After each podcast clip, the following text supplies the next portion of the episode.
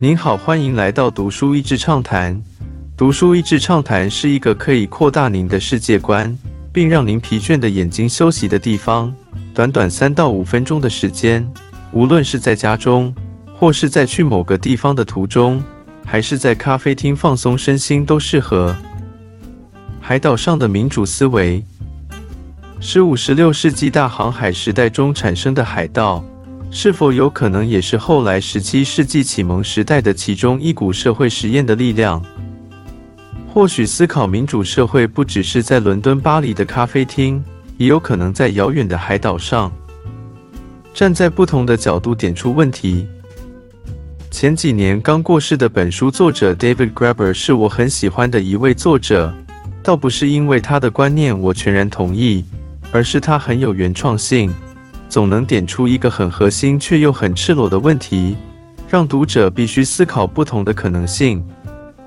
之前他的书《债的历史》是我看过关于钱和货币从历史与人类学角度探讨最棒的书。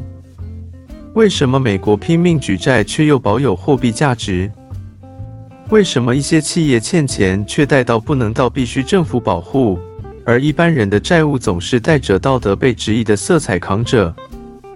另外，他也写过一本《Bullshit Jobs》，延伸现在社会经济结构的结果，提出许多工作是被创造出来的，本身让人做得很没有成就感，却又不得不维持下去。他的观点一般都不是很政治正确的，但思考研究逻辑的清晰和坦诚，还蛮让人佩服。十八世纪的海盗，在十七世纪有一个关于马达加斯加一个海盗建立的自由国度 Libertalia，中文翻译是利伯塔利亚。网络上搜寻会找到海盗的桌游。同时，在一千七百二十四年，英国出版了一本《海盗通史》（A General History of the Robberies and Murders of the Most Notorious Pirates）。这些书籍有点像金庸小说，穿插着真正的历史与小说的想象。正统历史相关记录不是很多。作者因为好奇，也觉得以欧洲人为主角的历史论述是他所不同意的，于是亲自到马达加斯加几年，想要找出这段历史是否有正确性。作者试着用马达加斯加当地的历史，对照能够找到的航海历史。以及这些半真半假小说所描述的场景，大胆尝试提出一个假设，就是在马达加斯加真实存在过的海盗共和国 （Batsimisaraka Confederation） 其实是一场类似共和联邦制度的社会实验，而当中主要的角色，一部分是海盗们，另一部分是岛上原住民女性。海盗的真面目，想到海盗。大部分的印象就是凶残、抢夺以及醉酒。或许近代较为亲切的诠释是疯癫但不算坏的杰克船长。作者提到，在航海世纪末期，因印度洋上的来往运输，有商业船只叛逃的，也有逃走的奴隶和犯人，当然也有很多不满社会现状的边缘人想要到外头闯荡一番。马达加斯加岛就是这样一个中继站，甚至根据历史研究，它还接受了历史以来许多流亡的人民，像是以色列人的其中一支后代，以及伊斯兰化前的阿拉伯人。当然，跟非洲的距离让一些是瓦季兰人也是早期的移民。在那时候，所谓海盗不能算是一个明确被规范为犯罪者的一群。毕竟，当时世界上还有太多没有被探索的角落，而社会当中也有很多灰色不明的地带。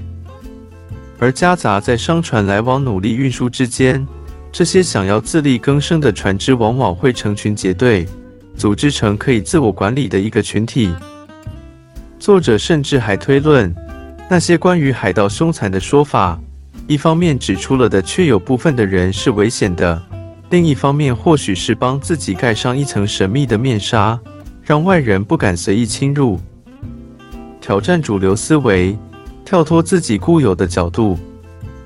这本书并不是要去证明某些历史的细节，而是作者想要挑战以西方为主的启蒙思考是过于单一的一个论述。作者也认为，单纯从西方的角度看历史的演进，其实限制了我们对社会结构的想象，也忽略了所谓社会边缘或底层的人对于社会演进的重大影响。而为什么要讨论这些呢？因为作者常常批判现在资本主义和社会经济结构，造成了严重的贫富不均，以及许多无谓的工作。身为人类学家的他，试着用这么极端的角度，让我们思考人类历史的发展并不是这么的绝对。从海盗看社会，作者说，写作这个题材的时候，他思考要写一个长篇的论文，还是一本短短的书。他最后选择了后者。我觉得人类学家的书都很值得一读再读。特别是我们现在又面对所谓科技带来的社会结构颠覆，以及对工作价值的重新检视。最终，人的价值是什么？工作的意义又是什么？社会当中资源分配的方式有可能改变吗？我没有立刻的答案。可是，读者海盗们因为在混乱中，也希望资源分配可以公平，可以少一点动乱，而创造出集团决策的结构。或许面对变动中的社会，不一定要悲观看待，因为它也有可能是修正的一个过程。倒是好好建立社会中的社群 （community），不要只是指望一个了不起的中央，反而让社会更有韧性以及活力。今天的内容就到此为止了，十分感谢大家收听《读书益智畅谈》节目。如果对我们的内容感兴趣，欢迎浏览我们的网站。d a s h e z 点 net 或是关注我们的粉丝团“读书益智”，也可以分享给您的亲朋好友。欢迎继续关注我们下一期节目，下次见。